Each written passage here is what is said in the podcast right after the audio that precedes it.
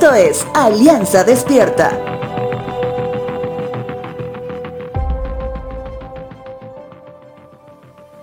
Si buscamos la definición de la palabra nostalgia, en un diccionario cita que es un sentimiento de tristeza mezclado con placer y afecto cuando piensas en tiempos felices en el pasado.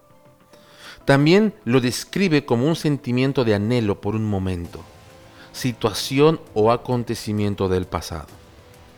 Entonces, hasta aquí, te hago una pregunta que su respuesta dependerá lo que añadiré para la segunda pregunta. Entonces, la primera pregunta dice, ¿has sentido nostalgia alguna vez? Y la segunda pregunta dice, ¿por qué tantas veces?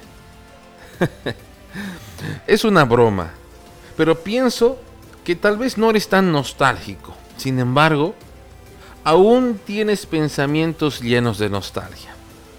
Tal vez al ver a tus hijos hoy grandes y recordarles cuando eran niños. O cuando recuerdas a alguien que partió de este mundo y extrañas su compañía.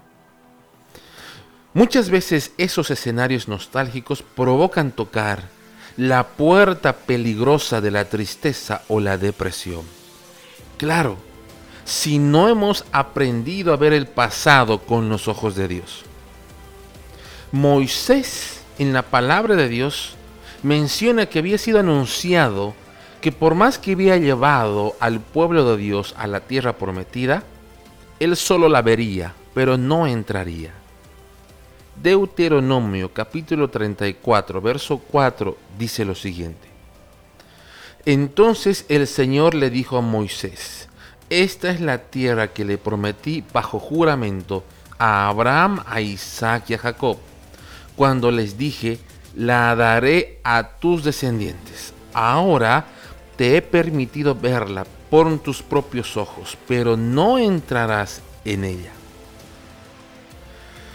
Pienso personalmente que segundos después de ello Moisés tenía pensamientos nostálgicos de todo lo que había vivido con el pueblo de Dios desde la salida caótica de Egipto hasta ese momento.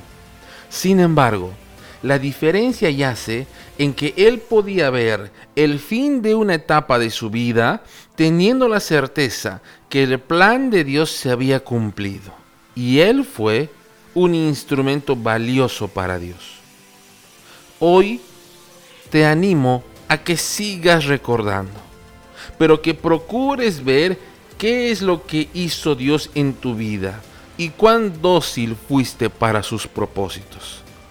Y si aún te cuesta, hoy puede ser el día que la nostalgia cambia tu tristeza por esperanza. Te dejo con la siguiente frase. Señor, llena nuestros corazones de recuerdos, de planes perfectos hechos por ti, por medio nuestro.